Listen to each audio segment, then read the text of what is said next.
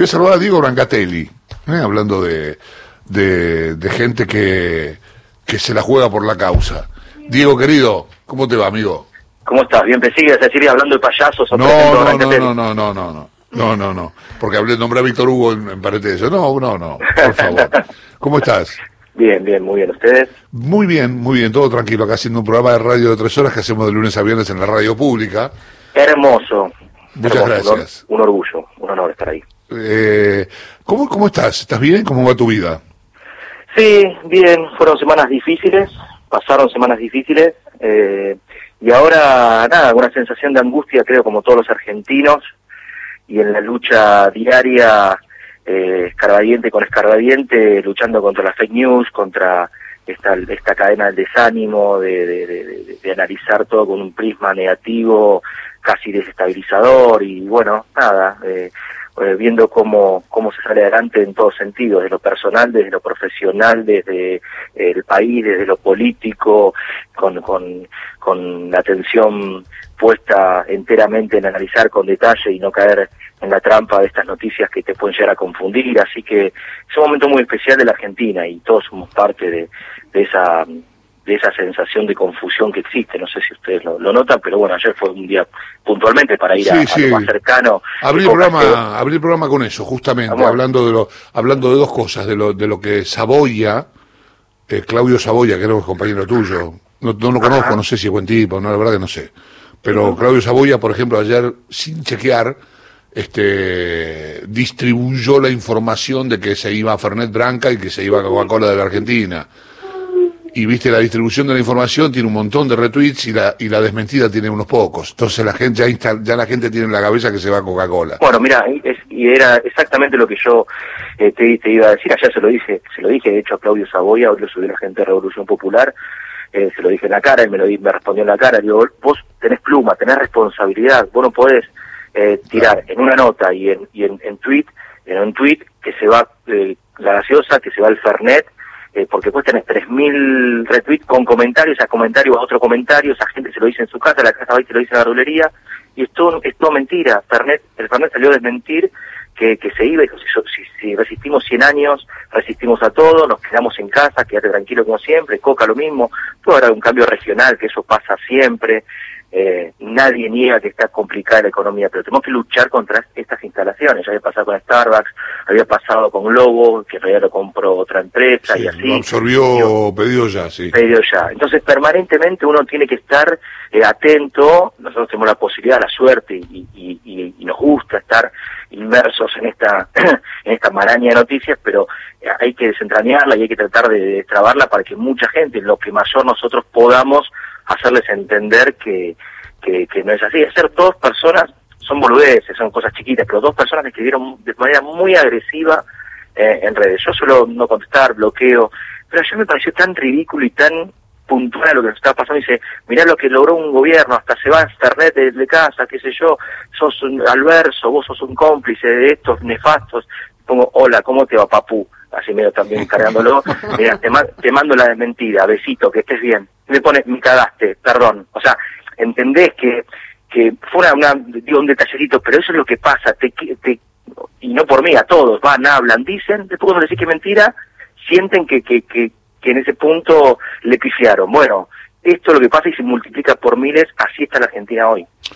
Vos sabés que siempre pienso, creo que te lo dije personalmente, pero este siempre me pareció, no sé si decir admirable tampoco, pero me pareció curioso. Debe ser el tipo que más trending topic tiene de- de- del periodismo argentino.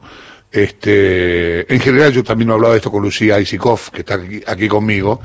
El tema de que Twitter es una cloaca, de que Twitter en general se usa para putearte. Eh, me- lo, lo compruebo con el tema del programa del mediodía, con, con, con el del programa de, de ESPN. Digamos, hay gente que, que vos miras Twitter y te están reputeando, después cuando haces un, el canal de YouTube, que ya, che, lo veo todos los días, que bárbaro el programa, viste, es así. Pero, independiente, quiero, quiero dejar de lado el tema de la amenaza a, tu, a vos y a tu familia, que, que la verdad que es una locura, pero quiero referirme a la, ¿cómo, cómo vivís el tema este de las redes sociales? Este, ¿cómo, cómo que cuando te ves trending topic por algo que dijiste en el programa o por algo que, que por algún cruce que tuviste con alguno de, de, de otro pensamiento? Hermoso tema, creo que es hasta para dar una charla y, una, y un debate, una discusión universitaria en la carrera de periodismo. Yo tengo dos, eh, a ver, va por dos lados ese, esa respuesta. Por un lado, lo personal. Yo cuando inicié esto hace ocho años sabía que si, que si me exponía a decir lo que pienso, primero tenía que decir realmente lo que pienso, sin vueltas, sin surfear la ola, sin, que, sin querer quedar bien con la tribuna. Le gusta a quien le guste y le molesta a quien le moleste. Si no, no iba a ser genuino y aparte iba a ser muy difícil ganar algo que no soy. Entonces, sabiendo mis orígenes, sabiendo cómo trabajo, sabiendo cómo me gano la plata, sabiendo lo que es mi familia, sabiendo lo que son mis amigos y sabiendo todo, dije yo voy. El que no le guste, que me putee y tengo espalda. Entonces llego, tengo una familia hermosa, mi mujer me abraza, unos viejos divinos. Lo que digan lo que, los que no me conocen no me afecta. Jode y te pincha un poco, no es que te afecta en la moral y te angustia. Hay gente que se pone mal con el insulto, se pone mal con eh, en el sentido no lo quiere hacer más, le molesta, eh, tal vez lo, lo achica, le da miedo, eh, no le gusta que digan cosas. A mí me han dicho absolutamente todo durante estos años, pero la verdad que no me afecta en lo, en lo anímico, en mi seguridad, mm. al contrario, a mí me, me encanta. Yo este año fui tendencia el 1 de enero y hubo otro día que fue importante, número uno, con Brancatel y Pelotudo, como siempre, que es el hashtag que utilizan para bardearte, para criticarte. Claro. y, nada, y basta, que aparte son, es, algo tan fugaz y tan efímero que, que no puede cambiar tu... Si vos realmente tenés convicciones fuertes, y tenés una idea determinada, cualquiera sea, y vos estás convencido de eso, por más que te digan lo que te digan, no te lo pueden hacer cambiar. Por un lado lo personal, pero por otro lado, yo, si bien es una red social, si bien es Twitter, que es una cloaca anónima de cobardes, como dijiste vos, yo no le quito, no soy de los que le, le resta importancia porque el, el, mal humor social, el clima social, no entero, pero en parte de esta sociedad, porque no todo el mundo tiene Twitter, pero gran parte de las mentiras, gran parte de también de las buenas noticias o, de las primicias o del último momento, eh, todo pasa por Twitter, en, el sentido de la formación de la noticia. Entonces, no hay que tomárselo a pecho, no hay que ser Twitter dependiente, no hay que vivir creyendo que la vida pasa por Twitter, pero tampoco le resta importancia a muchos se pero en Twitter. No, no, pará, porque en Twitter hay cosas muy importantes. Eh, de ahí salen causas, de ahí salen, eh, salen mentiras que después se instalan y, duran y perduran eh, años y años. Entonces hay que luchar y combatir contra eso. Y bueno, uno está está permanentemente con, con, con esa disyuntiva. Como vos decías antes, vos digas lo que digas, la cloaca de Twitter te lo va a refutar y te lo va a criticar. Si vos decís la Madre Teresa eh, eh, cuando fui en el ochenta y pico y la abracé, nos miramos al cielo y decimos, vos que habrás sido, te pagó el pasaje, no sé quién, esa vieja una corrupta, o sea, no le perdonan la vida a nadie. No, nada, nada, absolutamente a nada. digan lo que digas, es nada. Eh, vos estás trabajando en Pilar. Sí. ¿Qué, ¿Qué, estás haciendo ahí? Porque esto fue un tema de, de, no sé, bueno, este, se le está dando micrófono al DIPI, lo cual está muy bien, cada uno se expresa como quiere, pero sobre el tema de, lo de los políticos y lo que se gana en la política, ahí hay cosas que son realidades, pero también hay cosas, hay mucha fantasía, como hay fantasía lo que ganamos los periodistas, ¿no? También, pero no importa, estamos hablando de vos. Digo, este, hay mucha fantasía sobre lo que ganan los políticos. Me gustaría saber qué laburo haces, Y, qué haces? ¿Y cómo, cómo lo haces? ¿Cuántos días vas? No te voy a preguntar cuánto ganás, porque la verdad me parece que, no, no, privado. Pero... te puedo responder todo, ¿no? Y la política tenemos que estar obligados a, a contar lo que ganamos también. En ese sentido, eh, eso tiene que ser eh, transparente. Mira, eh, primero, cortito cada respuesta, porque son varias. Primero, la política no es solamente Cristina, Alberto, Macri y Patricia Burrich. La política es mucho más grande, es, un, es, es una red inmensa a nivel nacional que tiene mm, el país, obviamente, a nivel nacional, provincias, municipios, y dentro de los municipios hay un montón de laburo. que conozco y, creo que el 95, 97% de los políticos son sanos y, trabajan bien. Digo, en el sentido, hay mucha gente que deja prácticamente todo el día y su vida para, para intentar transformar eh, la realidad de las personas para bien. Y es hermoso, que se compromete, como tener una ONG, como tener un comedor, un merendero, son cosas que, que muchas veces no se ven, solamente rescatan y titulan las cosas malas que seguramente también tiene la política. Y, mm, yo en particular, con Federico Achával, que es el intendente, a Federico lo conozco hace muchos años, él viene siguiendo lo que yo estoy haciendo con Ituzaingó, siempre le contaba que bueno que conseguimos un predio, que hicimos una cancha, que después fuimos por otra cosa, que conseguí un subsidio, que bueno, como fue creciendo el club del cual ahora soy vicepresidente, que en ese momento no lo era, y cuando estaba empezando la campaña me dice, ¿vos qué vas a hacer políticamente? Mira, a mí me encanta, sé yo, yo soy tu pero bueno, yo viví, vivo en Pilar, en realidad tengo casa en Pilar y, y, trabajé en Pilar y salté a los medios nacionales desde Pilar desde 2003, o sea que me siento también en parte pilarense, porque hace 17 años que, mi vida, aparte mi vida pasa por allá, o sea, tampoco caí como un paracaidista, mi, vida profesional nació en Pilar, y eso se lo voy a recordar siempre. Me dice, ¿no te animás a hacer lo que hiciste con Intuzangó, pero con, con, con, digamos, a nivel estatal, a nivel público?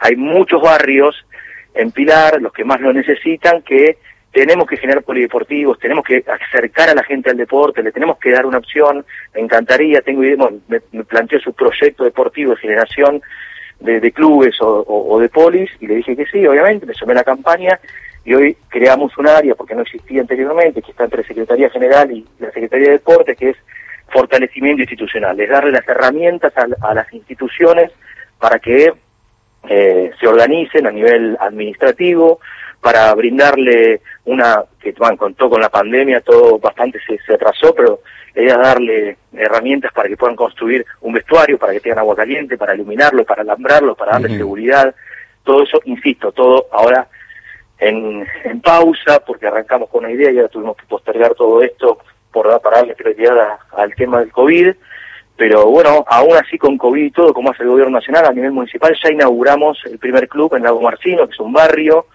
que va a ser un polideportivo, pero además va a ser un club municipal, y estamos trabajando ahora en qué, en qué actividades le vamos a dar a ese barrio que está al límite de Escobar, sobre la ruta 26, aquellos que conocen, casi llegando a Maquinista Sabio, y bueno, se trabajó, se dio una tierra fiscal, se convocó a la comunidad, a diferentes actores de la comunidad, y todo eso lleva un trabajo empezar a contarles cuál es la idea, bueno, hicimos el proyecto, se llamó licitación pública para la construcción de un microestadio, y bueno, va desde lo deportivo hasta lo legal, administrativo y, después lo más importante es que, es que no sea un lugar vacío, sino que sea un lugar cargado de actividades, actividades públicas, abiertas para toda la comunidad, y hace dos semanas hicimos la presentación. Aún en pandemia, ya hicimos el primero de los seis polideportivos que el intendente quiere hacer, y bueno, ahí estoy y ahí voy. Eh, la realidad es que yo hasta, hasta marzo iba todos los días, religiosamente, dejaba el en el jardín, el otro a mi suegra, y pum, a las ocho, ocho y media estaba en la municipalidad, y ahora eh, hay dos veces a la semana que al menos no voy a la mañana, si hay algo urgente a la tarde voy, si no, nos manejamos mucho por Zoom y, y demás, porque no tengo, digamos, y la, la verdad, lo que pasa a los argentinos, mi señora también trabaja lunes y jueves, hoy de hecho estoy con los dos nenes, hasta que venga, así que bueno, en esta agenda que intentamos armar, eh, los jueves es cuando suelo hacer algún tipo de, de, Zoom, de reunión o, o, de gestionar algo que se pueda resolver que no sea presencial, que igual tampoco la idea es que estemos todo el día eh, exponiéndonos en riesgos y si es que no si es que no es urgente, ¿no? Esa es la, idea que tenemos todos en todos los... Eh, eh pero lo, que voy es que este, estás laburando en la política y este, digo porque, insisto, a mí no me gusta, yo lo dije acá alguna vez, eh, yo no tengo problema con que alguien de hecho ayer hablamos con el intendente de 3 de febrero que es que, que es de Cambiemos con Diego Valenzuela. Aquí habló Esteban Bullrich a dos días del tema del cartón pintado. Este no no hay ningún problema. Lo que no me gusta es el discurso antipolítica no, total. Por ejemplo, yo este, digo, si, si Dipi me dice, mira, yo soy este, macrista, yo creo en las ideas de Macri, no tengo ningún problema, discutimos. Ahora, el discurso este de que todos los políticos se la chorean, ganan fortuna, es mentira. Total. Es mentira. Y, no, y, digo, no es, no intento una defensa de la clase política porque seguramente, este, hay, debe haber políticos corruptos, seguramente. Seguramente hay políticos que tienen más asesores de lo que corresponden. Hay políticos que este, hacen grandes negocios con los pasajes que no usan y, los cambian por dinero.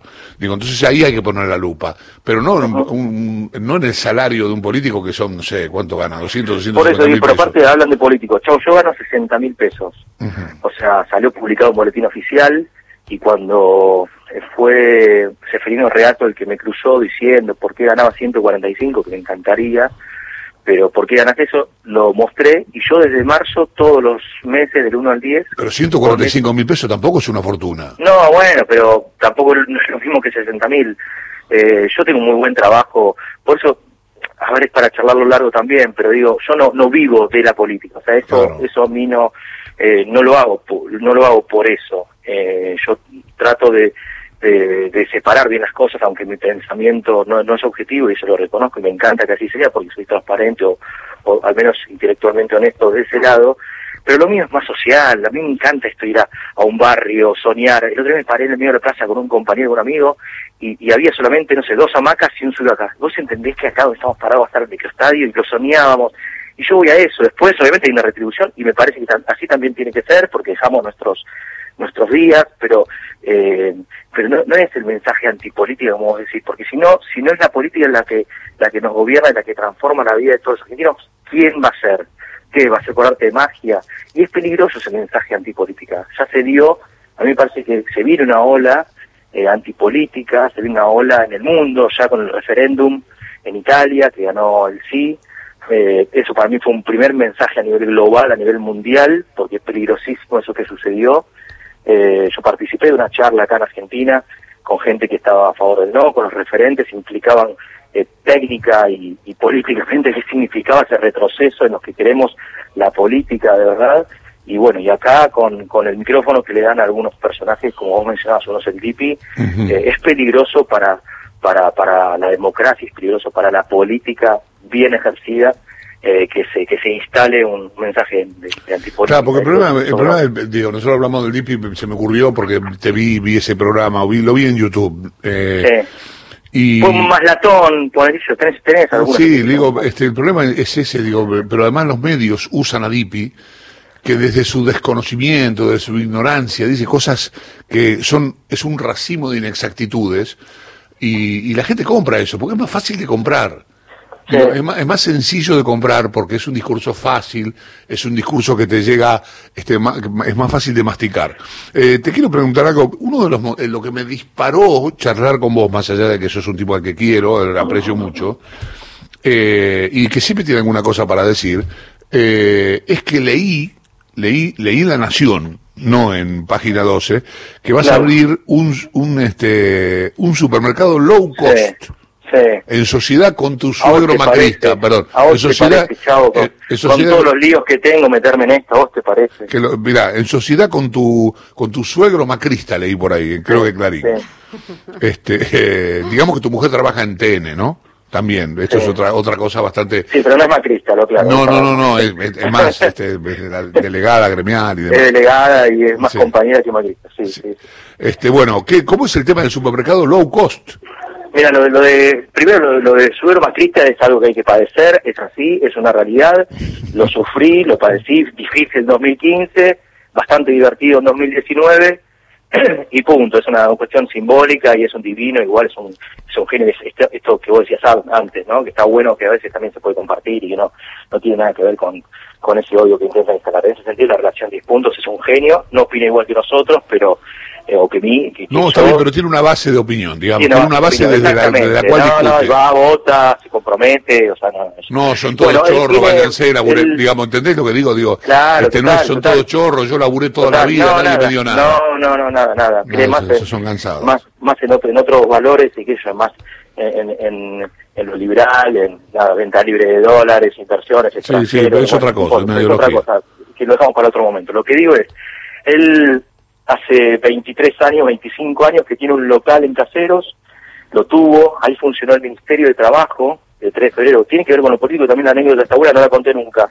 Un local inmenso de 400 y pico de metros hasta que Vidal, bueno, Eugenia Vidal decidió que ese Ministerio de Trabajo de Caseros, del partido 3 de febrero, que hablaste ahora contigo Venezuela, lo centralizara, cuando el mundo y, todo va a descentralizar, para que la gente le quede más cerca, eh, lo decidió centralizar y lo sacó de caseros. Mi, suegro se lo alquilaba a la provincia durante 23 años, insisto, 23 años se lo alquiló, ahí funcionó el Ministerio de Trabajo, bueno, lo vaciaron y se quedó sin alquilar, eh, vacío durante mucho tiempo, y en cena familiar dijimos, él me decía, necesito ese ingreso, o sea, me quedé sin mi fuente de ingreso principal con lo que vivía, Bueno, quédate tranquilo, algo vamos a poner. ¿Qué ponemos? Un gimnasio. ¿Te parece un gimnasio? Bueno, ¿qué ponemos? Nuestro salón de fiestas infantiles. No, hasta que pensamos, y yo les dije, mira, Dani, Dani te llamo y perdón la confianza en contarle la anécdota, pero Dani, el país está muy mal económicamente. La gente necesita comprar barato. Lo que va es un mercado low cost, o sea, un mercado bajo costo. Nos tenemos que mover,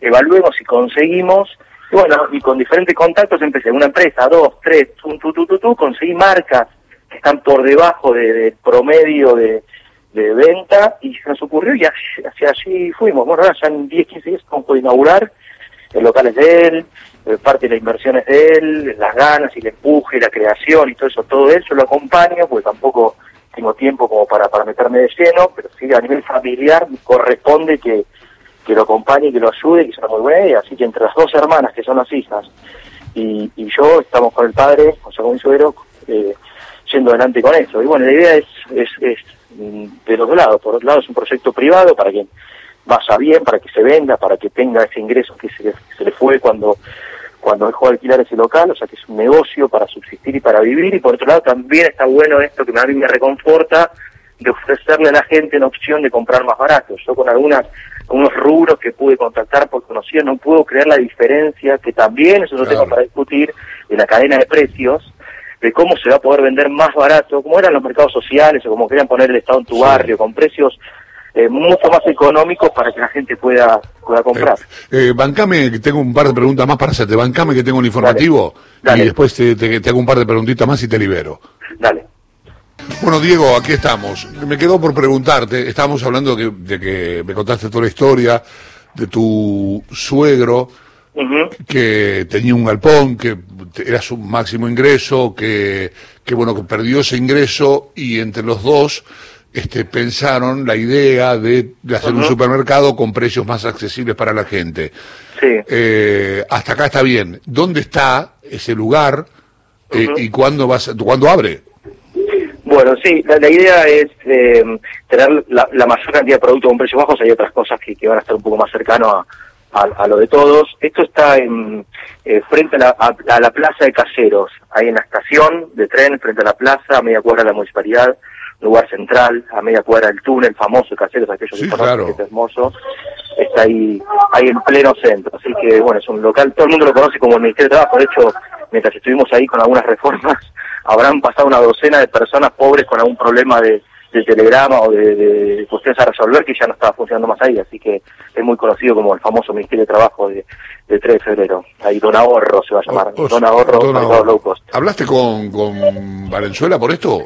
Sí, hablé con Diego, eh, le, encantó la idea obviamente, me, me, me, me felicitó, me, me, dio o me dijo unas palabras muy lindas, y, mi compromiso obviamente ahí es, es, no solamente generar fuentes de trabajo, la idea es que sea gente también de 3 de febrero, eh, así que laburar en conjunto en ese sentido, me, pusieron a disposición una bolsa de, empleo, eh, bueno, todo, todo lo que uno necesita para, para, para, para estar eh, en línea con, con lo que también el distrito necesita. Es un lugar con mucho empuje, históricamente capital del deporte, a mí también eso me gusta y ahora con el tema del comercio, eh, también es un lugar junto a San Martín muy pujantes en cuanto a la industria, así que estamos ahí en el corazón del conurbano. Y Diego bien, Diego bien, la gente también, sabemos que no son del mismo color político y sin embargo siempre se manejaron con, mucho respeto, tanto en la gente de habilitaciones, conocimos todos los trámites, lo estamos haciendo todavía, la gente que me dio eh, algunas indicaciones de las cuestiones que tenemos que respetar, eh, qué sé yo, tenemos ahí diferentes temas a, resolver, como todo emprendimiento cuando abre, pero siempre todos con atención eh, destacada, bien, buena, buena onda a todos, así que sí, muy bien. Eh, Diego, ha sido muy amable, a ver cómo estoy hoy. Gracias por tu tiempo, ¿eh? No, gracias a usted por el espacio, por dejarme hablar con tranquilidad, contar y compartir con ustedes y lo, iba a invitar a Seferino Reato, porque me dijo, dije, no, mejor lo vamos a dejar hablar tranquilo. Para que, no, una vez que puedo hablar tranquilo, no, pero y un honor, de verdad, la primera vez que salgo al aire en Radio Nacional como, como invitado, trabajé ahí, me inicié ahí, así como productor, y hoy estoy acá compartiendo este espacio, así que es un, un día histórico, un grande para todos. Sí, este, nosotros, los que estamos en el medio, sabemos de la importancia de estar acá, en este lugar. total. todavía, recuerdo los, los sonidos y, el olor de entrar en Maipú 555. sí, es una maravilla. Es nuestro, es, de todos los argentinos. Un abrazo grande. Otro para vos. Gracias, Diego. Diego Brancatelli,